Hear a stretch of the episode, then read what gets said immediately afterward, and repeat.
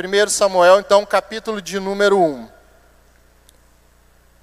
Houve um homem de Ramatim, Zofim, da região montanhosa de Efraim, cujo nome era Eucana, filho de Jeroão, filho de Eliú, filho de Tou, filho de Zuf, Efraimita. Tinha ele duas mulheres, uma se chamava Ana e a outra Penina. Penina tinha filhos, Ana, porém, não os tinha. Este homem subiu da sua cidade de ano em ano a adorar e sacrificar ao Senhor dos exércitos em Siló. Estavam ali os dois filhos de Eli, Ofni e Finéias, como sacerdotes do Senhor. No dia em que Eucana oferecia o seu sacrifício, dava ele porções deste a Penina, sua mulher, e a todos os seus filhos e filhas. A Ana, porém, dava porção dupla, porque ele a amava ainda mesmo que o Senhor a houvesse deixado estéril. A sua rival a provocava excessivamente para irritar, porquanto o Senhor lhe havia cerrado a madre. E assim o fazia ele de ano em ano. E todas as vezes que Ana subiu, subia à casa do Senhor, a outra a irritava, pelo que chorava e não comia. Então Eucana, seu marido, lhe disse: Ana, por que choras? E por que não comes? E por que está de coração triste? Não te sou eu melhor do que dez filhos? Após terem comido e bebido em Siló, estando Eli, o sacerdote, assentado numa cadeira junto a um pilar do templo do Senhor, levantou-se Ana e, com amargura de alma, orou ao Senhor e chorou abundantemente. E fez um voto, dizendo: Senhor dos exércitos, se benignamente atentares para a aflição da tua serva, e de mim te lembrares, e da tua serva te não te esqueceres, e lhes deres, um filho varão, ao Senhor o darei por todos os dias da sua vida, e sobre a sua cabeça não passará navalha. Demorando-se ela no orar perante o Senhor, passou Eli a observar o movimento dos lábios, porquanto Ana só só no, no coração falava, seus lábios se moviam, porém não se lhe ouvia voz nenhuma. Por isso Eli a teve por embriagada. Ele disse: Até quando estarás tu embriagada? Aparta de ti esse vinho. Porém Ana respondeu: Não, Senhor meu, eu não sou eu sou mulher atribulada de espírito, não bebi nem vinho, nem bebida forte, porém venho derramando a minha alma perante o Senhor. Não tenhas, pois, a tua serva por filha de Belial, porque pelo excesso da minha ansiedade, da minha aflição, é que tenho falado até agora. Então lhe respondeu Eli: Vai-te em paz, e o Deus de Israel te conceda a petição que lhe fizeste. E disse ela: Ache a tua serva mercê diante de ti Assim a mulher se foi seu caminho e comeu, e o seu semblante já não era triste. Levantaram-se de madrugada e adoraram perante o Senhor, e voltaram e chegaram à sua casa, a Ramá. Eucana coabitou com Ana, sua mulher, e lembrando-se dela, ela concebeu, e passado o devido tempo, teve um filho, a que chamou Samuel, pois dizia: Do Senhor o pedi. Subiu Eucana, seu marido, com toda a sua casa, a oferecer ao Senhor sacrifício anual e a cumprir o seu voto. Ana, porém, não subiu e disse ao marido: Quando for o menino desmamado, levá-lo-ei para ser apresentado perante o Senhor e para lá ficar para sempre. Respondeu-lhe Eucana, seu marido: Faz o que melhor te agrade, fica até que o desmames então somente confirme o Senhor a sua palavra. Assim ficou a mulher e criou o filho ao peito até que desmamou. Havendo-o desmamado, levou-o consigo com um novilho de três anos, um efa de farinha e um odre de vinho, e o apresentou à casa do Senhor a Siló. Era um menino ainda muito criança. Imolaram o novilho e trouxeram o menino a Eli. E disse ela: Ah, meu senhor, tão certo como vives, eu sou aquela mulher que aqui esteve orando ao Senhor. Por este menino eu orava, e o Senhor me concedeu a petição que eu lhe fizera, pelo que também o trago como devolvido ao Senhor por todos os dias que viver, pois do Senhor o pedi, e eles adoraram ali ao Senhor. Oremos novamente, irmãos. Senhor, nós acabamos de ler um trecho da tua palavra rico, precioso. Nos ajude, ó Deus, a compreender a tua palavra, a aplicá-la em nossos corações nessa noite, para a honra e glória do teu nome e para benefício nosso. Em nome de Jesus, amém. Irmãos, o texto lido reflete uma passagem muito importante para a vida da igreja e fala da oração, do cuidado com os filhos. E nessa data em especial, nós falamos de um exemplo de mulher, nessa data em que se comemora o Dia da Mulher Presbiteriana. E Ana, certamente, é uma mulher a ser espelhada, é uma mulher a ser estudada, uma mulher a ser seguida.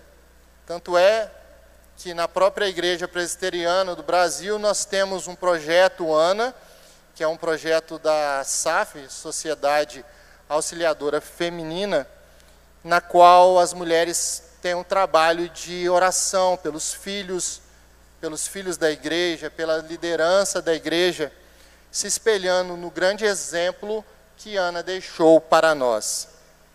O título que nós demos a esta mensagem é o seguinte: Deus ouviu, Deus ouve as extraordinárias lições de uma mulher que ora.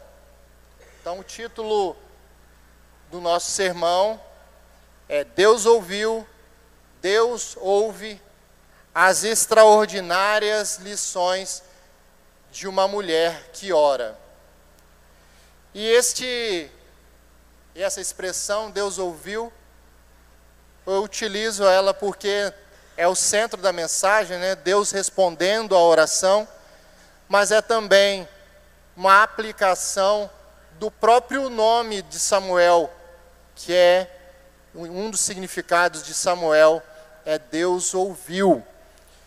E de uma leitura inicial deste texto, nós já visualizamos que Ana passava por uma grande aflição, momentos, anos de muito sofrimento, de muita amargura.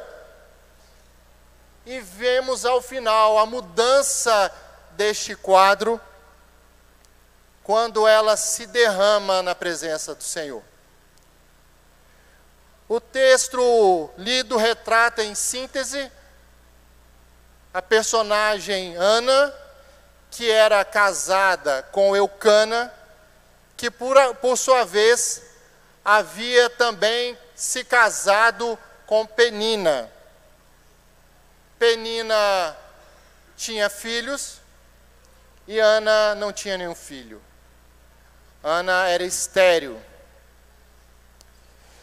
E em razão da esterilidade de Ana e também pelas provocações constantes, exageradas, que Penina fazia a Ana, gerou em Ana muito sofrimento, grande aflição um excesso de ansiedade. E no ápice, no momento talvez de maior sofrimento da vida de Ana, nós vemos o autor do livro registrando a forma como Ana se derrama aos pés do Senhor momento em que ela demoradamente se prostra diante de Deus e reconhece que Ele era o único que poderia mudar aquela situação. Talvez ela já tivesse se valido de todos os meios humanos para engravidar. Não sei quais, quais eram os métodos daquela época. Mas se fosse nos nossos dias, teriam feito muita coisa. São muitas as receitas, as sugestões que são apresentadas às mulheres para que elas venham a engravidar. E ela, muito provavelmente, por conta de tanto tempo sofrendo, muitos anos buscando um filho, querendo ter um filho, ela se coloca neste momento na casa do Senhor, orando ao Senhor, pedindo um filho a Ele. E especialmente ela pediu um filho varão. E fez um voto ao Senhor de entregar esse filho ao Senhor, se Deus a concedesse. Deus não apenas deu a ela o filho pedido, mas ainda deu três filhos homens, outros três filhos homens e duas filhas. E, sobretudo, trouxe a ela a plena alegria em Deus. Feita essa passagem rápida inicial, eu gostaria de identificar algumas importantes lições e reflexões neste texto de 1 Samuel 1, rogando ao Espírito Santo de Deus que aplique essa palavra nos nossos corações, nos diferentes cenários que cada um de nós possa estar enfrentando. Às vezes o seu problema não é que você tenta ter um filho ou um outro filho e não está conseguindo mas você tem um outro problema, alguma outra coisa que te aflige e que Deus possa aplicar aos nossos corações a sua palavra. E a primeira lição que eu gostaria de extrair neste texto é que nós, ao tentarmos solucionar os problemas, não venhamos fazer sem a presença e aprovação de Deus, porque isso gerará mais dor do que solução. Então, ao tentarmos, a primeira lição é que ao tentarmos solucionar os nossos problemas, não devemos buscar fazê-lo sem a presença de Deus e sem a sua aprovação. Os versículos 1 e 2 nos dizem que Eucana tinha duas mulheres. Uma se chamava Ana e a outra Penina. Uma tinha filhos e a outra não tinha. Os estudiosos do tema sugerem que, primeiramente, Eucana teria se casado com Ana e, em razão de sua esterilidade, teria se casado depois com Penina para ter filhos e colocar adiante a sua geração. Como aconteceu com Abraão, como aconteceu com Jacó, nós vimos nesses exemplos bíblicos que esta forma de agir, sem esperar a resposta que vinha diretamente de Deus, mas ajeitando as coisas da forma humana para ver cumprida as promessas de Deus, trouxe muito problema ao povo de Deus, trouxe muitos problemas a, essa, a essas famílias. E não foi diferente com a família de Eucana. Nós já fizemos menção, nos versículos 6 e 7, está registrado que Ana era perseguida por Penina. Nós vemos que o convívio ali familiar, em razão da inclusão de Penina naquela família, fez com que a aflição de Ana, que já era uma realidade por conta do problema que ela enfrentava, fosse aumentado, fosse grandemente prejudicado e trouxe muitos problemas familiares. Trouxe tristeza a Ana, trouxe também tristeza, certamente, a Eucana, e não é diferente com a própria vida de Penina, que perseguia a Ana. Certamente o Senhor tratou dela, né, a disciplinou. Então, primeira lição, nós devemos buscar as soluções dos nossos problemas, mas nós devemos fazê-lo na presença do Senhor e mediante a aprovação de Deus. Nosso Deus, ele em sua palavra, ele prioriza um relacionamento monogâmico familiar. E aqui nós vemos essas famílias buscando fugir um pouco da vontade de Deus, que era o casamento de um homem e sua mulher de forma monogâmica. O Senhor é, nos traz no Novo Testamento uma comparação da relação do noivo e da noiva, do casamento, com a relação de Cristo e sua igreja, mostrando a preciosidade do, do convívio do homem e da mulher de forma sem é, de forma direta e sem traições, sem acréscimos. Então esse ponto é muito importante de ser lembrado e se aplica a várias situações. Não é um, algo específico qualquer coisa que nós formos fazer, nós devemos buscar solucionar, buscando o aconselhamento da palavra de Deus. A segunda lição é que às vezes nós somos bons servos de Deus, bons maridos, boas esposas, mas precisamos melhorar.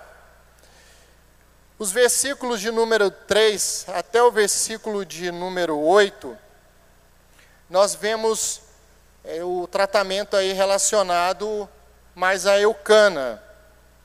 Nós vemos, por exemplo, no versículo de número 3, que ele subia da sua cidade de ano em ano a adorar e a sacrificar ao Senhor dos exércitos. Ele era um homem que cumpria as exigências da lei de Deus que buscava obedecer ao Senhor, adorar a Ele. Nós vemos também no versículo 4 e 5 que ele procurava cuidar da família e de sua espiritualidade. Ele, nos momentos ali de culto, ele dava porções do sacrifício, conforme exigia-se a lei, às mulheres e aos filhos e filhas. E nós vemos também que ele era um marido cuidadoso e amoroso.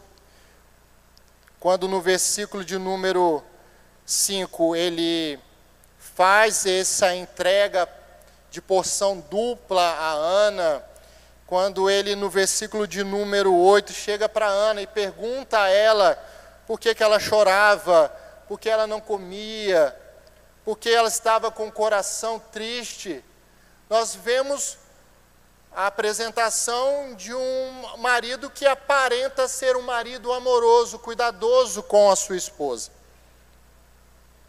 E ainda podemos destacar que Eucana, segundo a lei, ele poderia desfazer o voto que a mulher havia feito. O homem tinha esse poder, segundo a lei, de desfazer o voto que ela tinha feito. Mas Eucana se coloca como alguém que pedia a Deus para que fosse cumprida esta esse compromisso, esse voto que Ana tinha feito perante o Senhor de entregar o seu filho depois que ele nascesse. Mas nem tudo é perfeito. Eucana tinha alguns problemas e às vezes eu, às vezes você, nos enquadramos neles. O texto não registra Eucana orando ao Senhor para a solução dos problemas apresentados, que era a esterilidade de Ana e os problemas familiares de relacionamento entre Penina e Ana. Talvez Eucana não estivesse muito preocupado com isso. Afinal, ele já tinha filhos e filhas com Penina. E aqui nós precisamos nos lembrar que, como maridos, como esposas, nós precisamos lutar as lutas um do outro. Nós nos casamos para orarmos juntos, para enfrentarmos juntos os problemas, e o melhor local que nós podemos enfrentar os problemas é orando ao Senhor. Me lembrei agora, essa semana, do meu filho e como nós oramos, né? Para que Deus restabelecesse a saúde dele. Ao tentar também consolar é, Ana, sua esposa, ele não foi muito hábil nas palavras nós precisamos ser ajudados por Deus a trazer real conforto à vida das pessoas. Ele se dirige a Ana e pergunta a ela por que, que ela estava sofrendo, por que, que ela estava angustiada. Afinal, ele já não era bom, ela não tinha um bom marido. E às vezes nós somos meio desajeitados também, né? Na forma de confortar as pessoas. Nós precisamos pedir a ajuda a Deus para poder confortar, trazer conforto real à vida das pessoas. Ele foi meio desajeitado ele fala: Não te sou eu melhor do que dez filhos. Ana sofria não era por, por conta de ter um marido ruim. Ana sofria por falta de filhos. Então ele foi um pouco desajeitado. Ele não foi, ele não foi no problema, ele não se prontificou de ajudar Ana em oração. E às vezes nós somos assim também, fazemos isso. Ele ainda apresenta um outro defeito, uma pequena falha. Ele julgou ser suficiente na vida de Ana. Ele achava que ele bastava para Ana. Mas não era de Eucana que Ana precisava, e nem mesmo de um filho que ela precisava. Ela precisava da alegria que vinha de Deus, do Senhor. E na oração que nós lemos no início do culto, ela inicia dizendo: o meu coração se regozija no Senhor. Meu coração se alegra no Senhor. Me alegro na tua salvação. Então, não devemos fazer como Eucana fez, julgar que basta a nós, a nossa família. Basta o esposo, basta a esposa, basta os filhos. o que é suficiente nas nossas vidas é a presença de Deus, a, alegria, a salvação que nós temos nele. Então, o segundo ponto, às vezes nós somos bons servos de Deus, bons maridos, boas esposas, mas precisamos melhorar. Precisamos orar juntos, precisamos buscar em Deus a melhor forma de confortar as vidas que estão ao nosso redor e não nos considerar nunca suficientes para nós mesmos e para as nossas famílias. A terceira lição, nós não devemos nos tornar orgulhosos diante das bênçãos que Deus nos dá, insensíveis com relação ao sofrimento alheio e fazermos o que é mal ao nosso próximo com isso. Nós não devemos nos tornar orgulhosos em razão das bênçãos que Deus nos dá. Penina teve muitos filhos, teve filhos e filhas ela foi agraciada por Deus. Mas, em vez de ser grata a Deus, ela usou a bênção que ela tinha para se colocar em comparação com outra pessoa e se julgar melhor que ela, a irritar essa pessoa, a provocar essa pessoa baseada naquilo que ela não tinha e todas as vezes que elas iam à casa do Senhor, Penina a irritava, o que torna ainda mais grave. Porque imagine você, no dia a dia, você ter um conflito com uma pessoa, provocar essa pessoa, não é uma coisa correta. Nós, como cristãos, devemos ser bênçãos e não maldição trazer conforto e não maldição, desgraça para a vida das pessoas. Mas a situação de Penina era tão grave que ela se valia daqueles momentos que caminhavam para ir à casa do Senhor, para irritar a outra. Como se ela tivesse dizendo à outra: não adianta nada você ir à casa de Deus. Deus não ouve a sua oração, Deus não te dá filhos, você não está sendo atendida por Ele. Em vez de ser grata, ela provocou, foi é, orgulhosa. E esse é um risco que nós temos de focar nas bênçãos em vez de focar em Deus. Nós devemos ser gratos pelas bênçãos e louvar a Deus, ter reverência a Deus, respeito ao Senhor. E Ana, na sua oração, ela tinha isso em mente. No versículo 3 do capítulo 2, ela se lembra, provavelmente, do que Penina fazia com ela. E isso nos ensina também.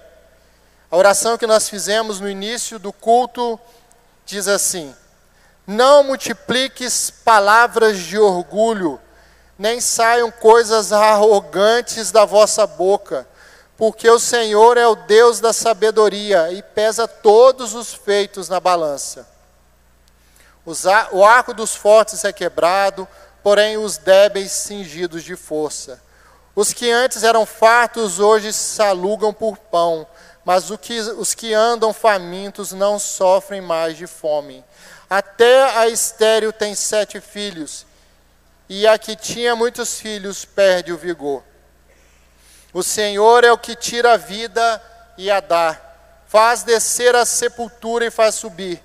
O Senhor empobrece e enriquece, abaixa e também exalta. Levanta o pobre do pó e desce o monturo, exalta o necessitado para o fazer assentar entre príncipes, para o fazer herdar o trono de sua glória, porque do Senhor são as colunas da terra e assentou sobre elas o mundo. A situação de Penina realmente era grave. A quarta lição que nós podemos extrair é que nós devemos ter cuidado em nossos julgamentos precipitados. Devemos ter cuidado em nossos julgamentos precipitados. E aqui nós falamos a respeito do, do sacerdote Eli. Ele estava sentado, lá a partir do versículo de número 9, assentado junto ao pilar do templo. E Ana se, se prostou ali amargurada de alma e passou a orar ao Senhor. Ela se demorou em oração perante o Senhor. E por causa da demora dela, talvez porque crente não ora muito, né? Ele passou a observar o movimento dos lábios. Mas como Ana só falava no coração, não fazia, não emitia sons, a Eli a teve por embriagada. Ele disse: Até quando tu estarás, tu estarás embriagada? Aparta de ti esse vinho. E nós vimos na leitura que Ana não estava embriagada. Ela estava se derramando na presença de Deus. Ela estava expressando todo o seu sentimento perante o Senhor. E aquele homem que deveria estar ali para auxiliar, para ser uma fonte de vida para ela, trouxe-lhe palavras duras, injustas, e este exemplo vergonhoso dele também deve nos incomodar e nos fazer pensar a respeito dos julgamentos que nós fazemos muitas vezes. Quando estava fazendo a leitura deste texto, nessa parte, eu me lembrei de dois exemplos que aconteceram no meio religioso que eu presenciei. Um foi no show da banda gospel Oficina G3. Um amigo se dirigiu aos outros, eu estava próximo, e ele disse: Olha lá o baterista da banda, ele está fumando lá no meio do show. E aí nós paramos para ver, observar aquela situação, aquela fala, e nós verificamos que na verdade ele estava colocava às vezes na boca um aparelhinho de afinação da bateria e às vezes alguma luz que vinha do palco emitia aquela luz na, naquele aparelho metálico que estava na sua boca e aparentava ser uma fagulha de um cigarro ou um cigarro aceso. E ele ficou envergonhado pelo julgamento precipitado que fez. Ficou algo restrito a poucas pessoas, mas poderia se levar à frente, levar adiante, denegrir, trazer algum tipo de dificuldade para aquele baterista da banda Oficina G3. E um segundo exemplo que me foi contado também por um membro de uma equipe de música que eu fazia parte. Ele ensinava violão e no meio da semana ele tinha vários alunos da igreja que não podiam pagar pelas aulas, e ele dava aula gratuita para essas crianças. E ao dar aquelas aulas, ele se deparou com várias vezes acontecendo, pelo menos duas vezes, que o menino que tocava aquele violão, a paleta dele sumia. E o menino falava que a paleta caiu dentro do violão. E aí ele pegava o violão, mexia o violão para lá e para cá e nada da paleta aparecer. Aconteceu uma vez, aconteceu duas vezes, e ele, no seu íntimo, julgou: esse menino está escondendo as paletas, né? E ficou com aquilo, com aquele julgamento alguns dias, e lá na frente, um dia ele estava fazendo uso do violão, aquela paleta caiu também, coincidentemente caiu no buraco do violão. E para surpresa dele, ele balançou e não ouvia também o som da paleta. Provavelmente tinha alguma cola no interior do violão ou algum compartimento mais é, apertado que aquelas paletas caíam e não se moviam mais. E ele compartilhou isso justamente para mostrar como nós somos muitas vezes precipitados nos julgamentos que nós fazemos. Eli teve a oportunidade de reverter, em parte, o seu ato falho para com Ana e a abençoou, dizendo: Vai-te em paz, e o Deus de Israel te conceda a petição que lhe fizeste. Mas em muitos casos, não há tempo para reversão, não tem como consertar o julgamento que nós fazemos. nós sejamos cuidadosos nos julgamentos, né, irmãos? O último, a última lição que eu gostaria de compartilhar com os irmãos agora é com relação a Ana. E aqui a lição é que nós devemos aprender a responder às adversidades com silêncio e oração. Ana soube esperar em silêncio a resposta às suas orações. Nós vemos Ana se mantendo sempre em silêncio e se dirigindo a Deus, colocando para Deus as suas aflições. Ela foi provocada por Penina e não falou nada. Ela ouviu a atrapalhada palavra de conforto de Eucana e também não foi áspera com ele. Ela foi buscar a presença do Senhor, foi à casa do Senhor orar. E com relação a essa oração de Ana, nós vemos no versículo de número 15 que ela se derramou na presença do Senhor. Nós vemos no versículo de número 12 que ela se demorou na presença dele. E ao final disso tudo, que ela saiu confiante e mudada da presença do Senhor. O seu semblante, no versículo 18, diz: já não era mais o mesmo. É antes, poucos momentos antes, o texto diz que ela não comia e chorava muito. E agora o seu semblante é outro. Antes mesmo de receber a bênção do filho, ela já saiu mudada da presença de Deus.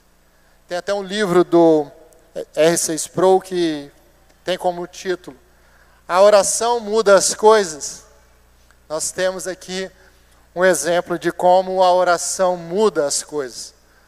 Muda a gente, como mudou Ana, seu semblante já não era mais o mesmo, e Deus também responde às nossas orações segundo a sua vontade. E nessa oração de Ana, ela fez um voto. Um voto que às vezes para nós poderia parecer como se fosse uma barganha, né? Ó, se o Senhor me der um filho, eu vou entregar ele ao serviço do Senhor. Mas nós vimos na oração de Ana, pela mudança que, que o texto mostra que ela sofreu, que Ana passou a ver no Senhor, a ter no Senhor a alegria da sua vida. Mas que promessa difícil, né? Essa de Ana ver o sonho realizado de ter o filho o filho que ela lutou por ele na presença do Senhor demoradamente. E ao nascer, ela entrega esse filho para o serviço do Senhor para sempre. Não é aquela saída assim, vai ficar no seminário quatro anos, cinco anos, depois vai voltar para casa. Entrega o filho ao Senhor para sempre. Seria muito difícil para nós pensarmos em algo parecido. Essa semana, como fiz menção, o Arthur estava no hospital, a mãe parecia que estava fazendo uma ginástica para dar atenção para ele o tempo todo e ainda suprir a ausência com a filha mais nova.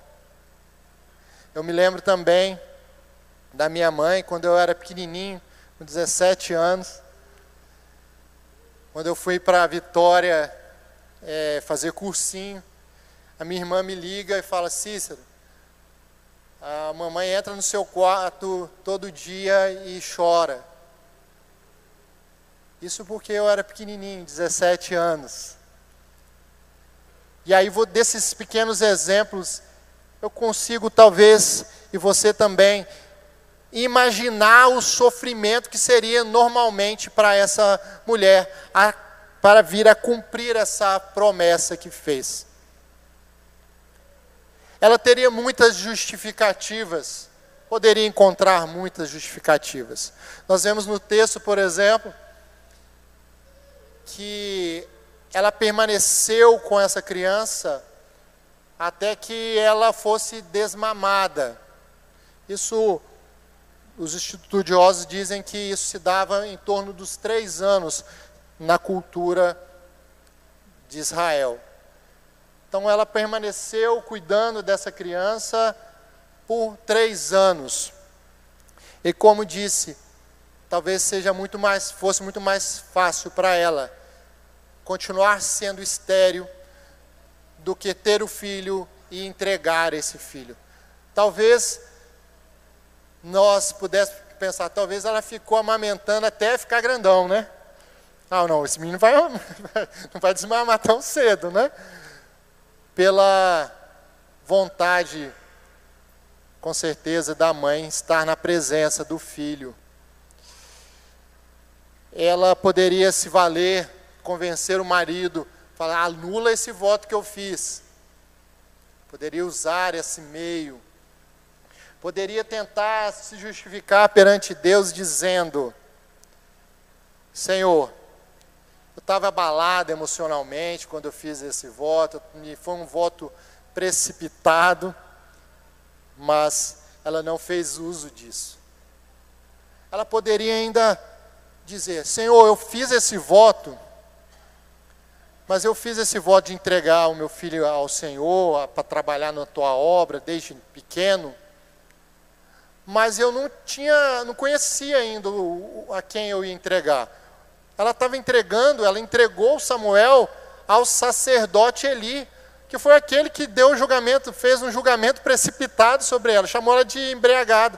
Imagina o pastor, o presbítero chegar para você que está na igreja orando, chamar você de, de bêbada você está na presença de Deus bêbada. Eu acho que ia, a irmã não ia ficar muito satisfeita com esta fala, não é verdade? Então ela poderia se justificar, ah, não. Eu não vou entregar o meu filho para esse sacerdote. Aliás, esse sacerdote, ele não soube cuidar dos próprios filhos, que vieram a ser mortos por Deus porque profanaram o culto ao Senhor. E nós vemos que ela não se valeu de nenhum desses argumentos. Ela cumpriu com o seu voto e Deus abençoou, abençoou a Ana grandemente e abençoou todo o povo de Deus através da vida do profeta Samuel. e foi grandemente usado nas mãos do Senhor. Finalmente eu pergunto: você se esqueceu do voto que fez de consagrar os seus filhos ao Senhor? Quando meus filhos nasceram, eu peguei eles no, nos, no colo, os dois, e orei ao Senhor, consagrando os meus filhos a Ele. Certamente não a semelhança do que Ana fez, mas todos nós consagramos os nossos filhos ao Senhor quando nós levamos os nossos filhos ao batismo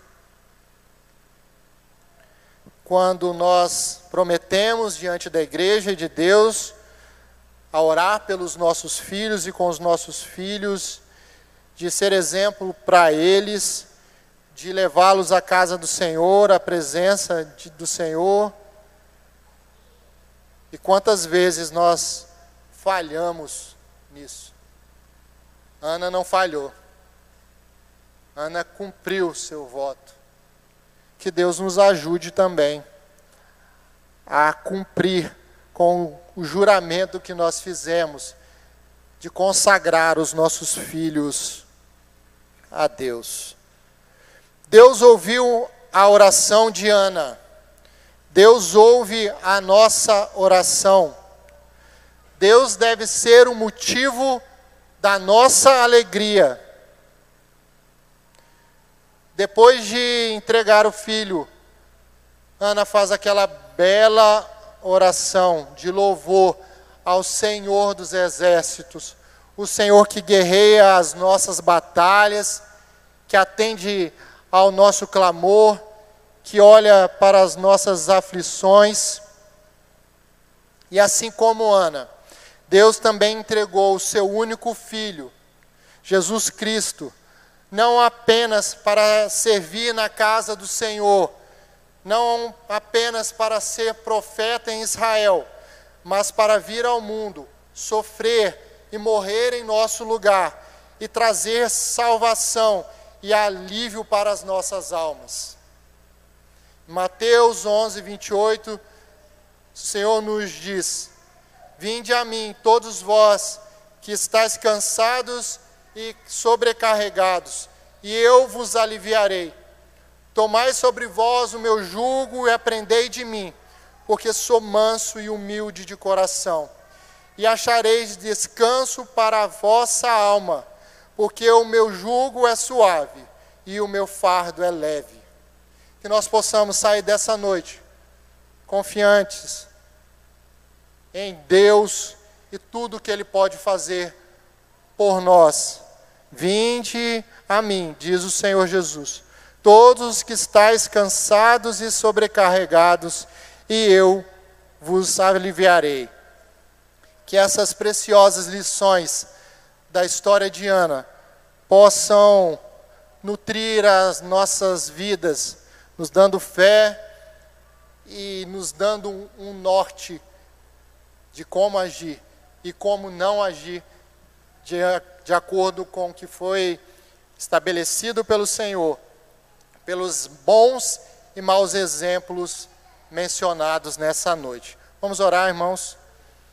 Senhor nosso Deus, nós estamos constrangidos diante do exemplo que o Senhor nos traz na tua palavra de Ana, como ela se postou sabiamente diante dos problemas, das aflições e depositou na presença daquele que poderia de fato solucionar, mudar a situação da sua vida.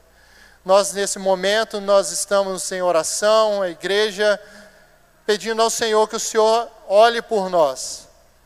Olhe para a aflição das nossas almas, das nossas dificuldades, emocionais, físicas, familiares, e que nós, nesse momento, nós reconhecemos que somente em Ti nós encontramos a solução para os problemas das nossas vidas. Nos consideramos impotentes, ó Pai, de resolver sozinho os dilemas que a vida nos coloca, nos apresenta. Por isso, ó Senhor Deus, faz-nos dependentes do Senhor, reconhecendo que no Senhor nós estamos seguros. Tira a aflição dos nossos corações, a ansiedade, a depressão, como fuga que nós muitas vezes usamos diante dos problemas, mas que nós possamos realmente estar direcionando as nossas energias àquele que pode todas as coisas. Nós jogamos sobre o Senhor todos os fardos da nossa vida, porque nós sabemos que o Senhor é que tem poder para nos aliviar deles. Nós oramos em nome de Jesus. Amém.